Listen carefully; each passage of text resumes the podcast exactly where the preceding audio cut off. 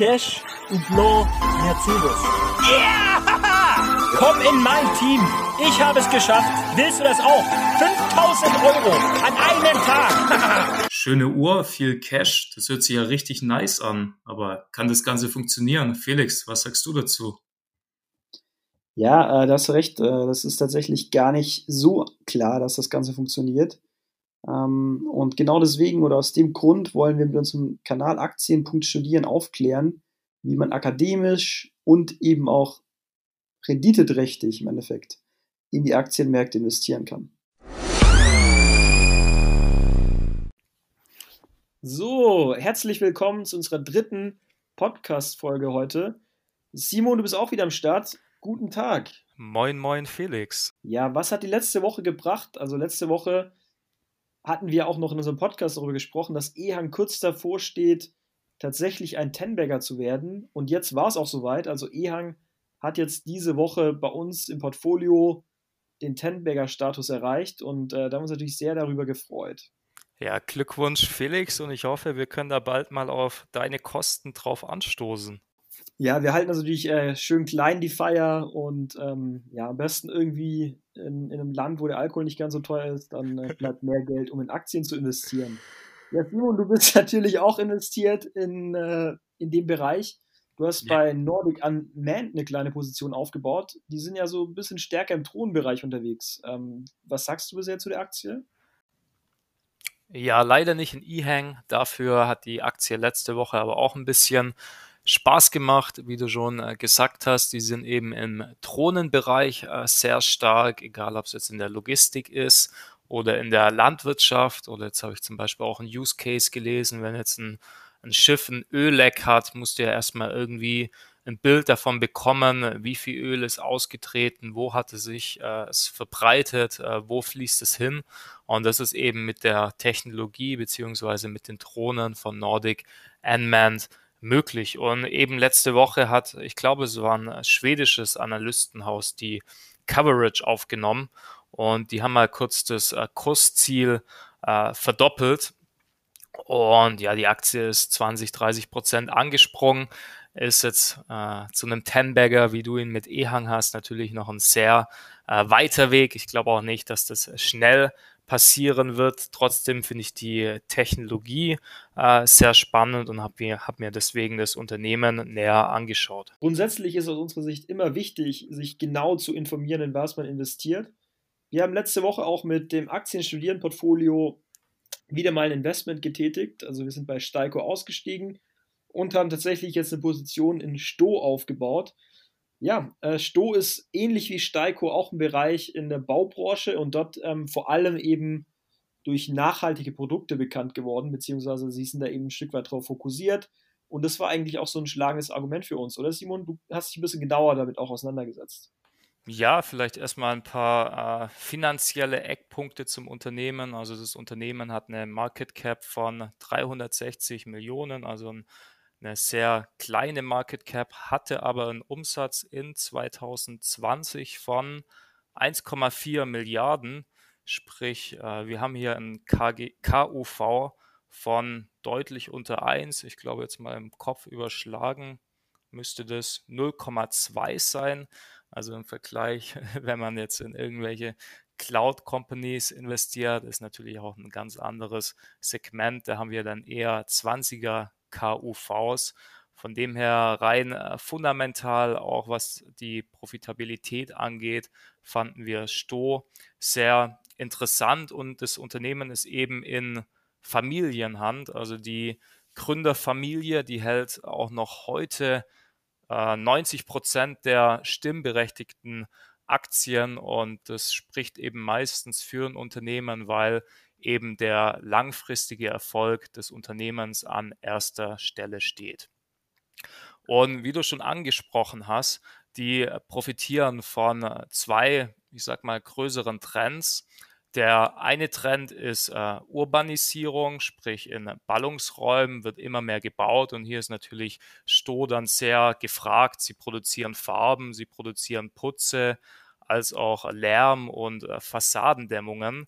Und äh, zudem profitiert Sto auch von dem Trend der ne-, Neoökologie, weil eben die Produkte von Sto auch verwendet werden können, um CO2 zu reduzieren. Also beispielsweise werden ja auch äh, immer mehr Häuser äh, saniert und man baut Dämmungen ein, um eben Energie einsparen zu können. Und hier sind eben die Produkte von Sto sehr gut. Und ja, ich habe jetzt äh, zwei Megatrends äh, angesprochen, äh, Ballungsroll, äh, Urbanisierung und äh, Neoökologie.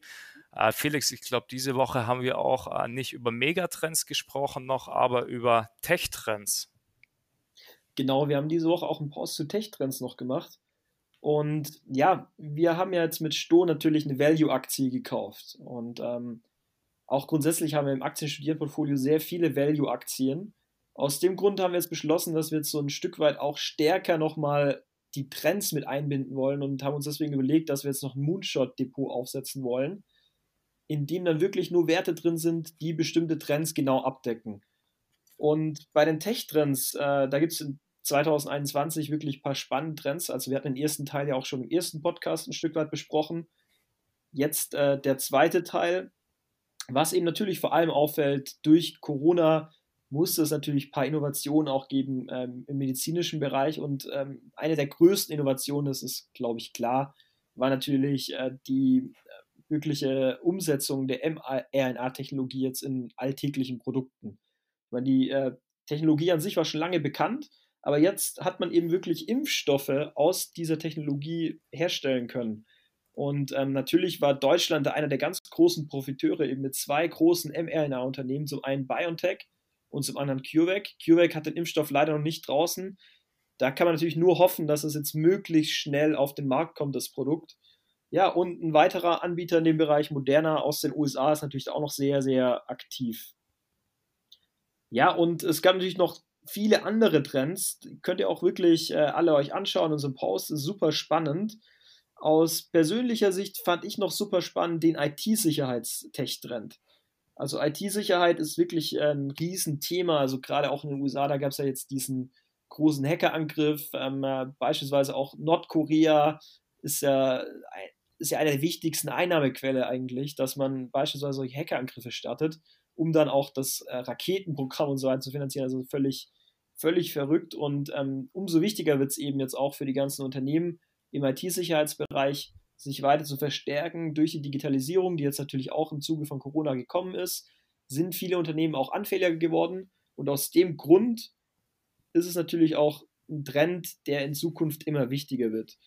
Ja, und äh, da hatten wir verschiedene Profiteure aufgeführt, unter anderem Qualis. Qualis, äh, die hatten letzte Woche, haben die ihre Zahlen veröffentlicht, die sind so ein Stück weit unter den Erwartungen ausgefallen. Aus dem Grund haben wir auch beide eine kleine Position aufgebaut, oder Simon? Genau, ich glaube, der CEO musste auch noch aus gesundheitlichen Gründen zurücktreten. Vielleicht ist es auch nur vorübergehend. Und wir, ich glaube, die Aktie hatte einen Abschlag von 10, 15 Prozent und wir haben den Einstieg genutzt für uns. Genau, da sind wir mit dem privaten Depot jeweils reingegangen. Das fanden wir wirklich ähm, ja, eine lukrative Einstiegsmöglichkeit. Jetzt die Aktie ist relativ hoch bewertet natürlich. Und das wäre eben auch so ein möglicher Kandidat für unser zukünftiges Moonshot-Depot. Da werden wir demnächst dran arbeiten. Ja, was wir letzte Woche auch noch ähm, gepostet haben, sprich heute sogar, also der Post ist wirklich noch ganz frisch, sind eben so ein paar Aktien aus Frankreich. Und Frankreich an sich ist natürlich so ein Stück weit ein spezielles Pflaster. Ähm, da gibt es natürlich auch die Steuerproblematik. Simon, du kennst dich da besonders gut aus. Was ist eigentlich so das Problem mit Dividendentiteln aus Frankreich? Ja, das Problem ist eben, dass wir in Frankreich eine relativ hohe Besteuerung auf Kapitalerträge haben von 30 Prozent. Es gab jetzt zwar in 2018 ein neues Gesetz, das die äh, Besteuerung für ausländische Investoren auf 12,8 Prozent herabgesetzt wird. Allerdings ist es nicht so einfach, diesen Status zu bekommen. Äh, ich glaube, nur in Deutschland bei der DKB kann man eben so vorab einen Antrag stellen, damit, dass man nur mit 12,8 Prozent besteuert wird. Ansonsten werden in Frankreich immer 30 Prozent fällig und zudem muss man das dann auch zusätzlich in Deutschland versteuern und kann sich nur 12,8 Prozent anrechnen lassen. Von dem her ist ein Investment in Dividendentitel zum Teil äh, sehr, ja, unsexy, würde ich jetzt mal sagen. Man kann natürlich hinterher sich immer die Steuer zurückholen, aber es ist ein sehr komplexer und auch teurer Prozess. Ja, wir haben äh, bei den Frankreich-Aktien, die wir euch da vorgestellt haben, natürlich auch verschiedene Aktien selber im Depot. Also persönlich halte ich zum Beispiel Bonduell. Bonduell ist eine super spannende Aktie. Zum einen natürlich, weil sie so äh, im Vertical Farming mit dabei sind. Das ist halt ein riesen Zukunftstrend. Und zum anderen sind sie eben auch relativ günstig bewertet. Die Dividende an sich fällt nicht allzu groß aus, aber wie Simon eben gerade gesagt hat, das lohnt sich auch nicht unbedingt auf die Dividende zu spekulieren bei französischen Aktien man muss wirklich diese Sondergenehmigung beantragen und es geht halt äh, wirklich nur bei wenigen Brokern aktuell. Wir selber sind auch mit dem Aktien-Studieren-Portfolio bei Segedim noch investiert. Segedim ist aus unserer Sicht ähm, spannend, weil sie natürlich auch im Bereich Digitalisierung unterwegs sind.